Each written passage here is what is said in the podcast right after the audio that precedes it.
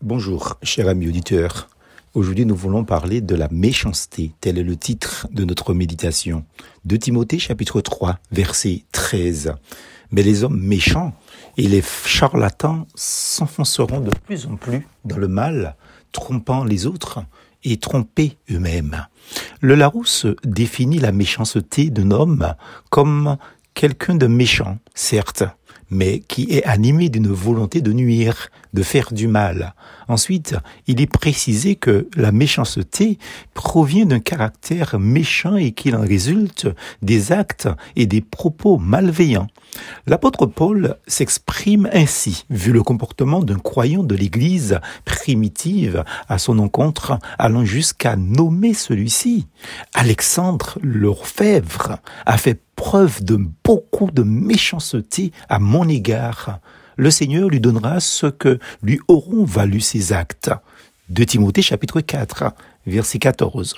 Vu le caractère méchant d'Alexandre, Paul prévient Timothée, son disciple et enfant bien-aimé. Toi aussi, garde-toi de lui, car il s'est opposé avec acharnement à notre prédication.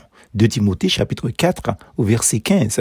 Alexandre était considéré par certains comme un frère et était dans l'église. Comme quoi, dans l'église locale, qui est, entre guillemets, la grande maison, il n'y a pas seulement des vases d'or et d'argent, mais il y en a aussi de bois et de terre. Les uns sont des vases d'honneur et les autres sont d'un usage vil, dit l'apôtre Paul à Timothée, de Timothée chapitre 2, verset 20. On dit que le fait de dire de quelqu'un qu'il est bon ou méchant est souvent subjectif. Attention, ici Paul parle sous la dictée du Saint-Esprit et le Saint-Esprit de Dieu ne peut se tromper.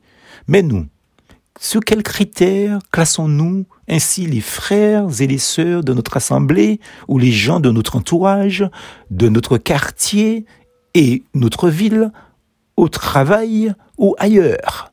Seraient-ce les critères de notre éducation, de notre morale, de notre religion, de notre dénomination ou de notre milieu culturel? Voire de notre société, ces critères que nous nous sommes forgés nous-mêmes. Bien-aimés, soyons prudents et méditons toujours par le Saint-Esprit de Dieu, non seulement sur cette question, mais en tout temps. Alléluia. Car ici, celui qui est bon pour l'un pourrait être qualifié de méchant pour l'autre et inversement. Ou bien tout est-il question de dosage? Est-ce à dire que le pourcentage de bonté et de méchanceté varie d'un individu à l'autre? Voyons, du point de vue biblique, les choses sont bien plus claires. Par nature, les hommes sont tous pécheurs, incapables de faire le bien et donc des méchants face à sa justice divine. Pire que la destruction et le malheur sont sur leur route. Romains chapitre 3, versets 9 à 18 à lire. Mais Dieu distingue entre celui qui reconnaît sa faute et lui demande pardon. Heureux l'homme dont la faute est effacée et le péché pardonner. Psaume 32, verset 1.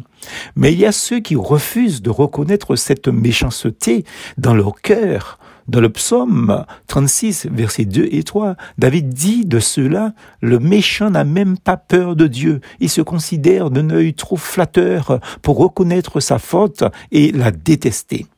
Tout autre fut l'attitude de David. Je t'ai avoué ma faute je n'ai pas caché mes torts. J'ai dit, je reconnaîtrai devant l'Éternel les péchés que j'ai commis. Alors tu m'as déchargé du poids de ma faute. Psaume 32, verset 5. David put alors recevoir de Dieu le pardon et la réconciliation. Magnifique message qu'est le message de l'Évangile.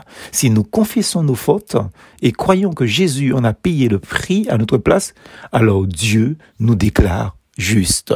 Amen. Plus force en Jésus.